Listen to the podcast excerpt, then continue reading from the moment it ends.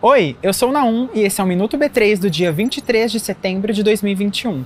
E você confere agora o que aconteceu de mais relevante aqui na Bolsa do Brasil. Hoje estreou por aqui o primeiro ETF do Brasil com exposição ao setor de hidrogênio e você já pode negociar pelo ticker Hidro11. Um ETF é um fundo que segue um índice de referência. Este fundo acompanha um índice composto por ações de empresas que produzem, armazenam e transportam hidrogênio. A Itaú Asset faz a gestão do Hidro 11. O hidrogênio é uma tecnologia que pode ajudar a reduzir as emissões de carbono no ambiente. Ainda nesta quinta-feira, a empresa de software TOTUS fez um follow-on aqui na B3.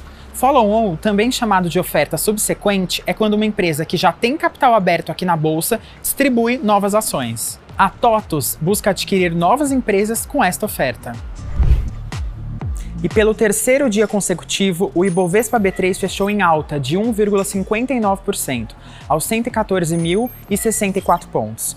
A empresa com melhor desempenho do dia foi a Embraer, com 12,11% de alta.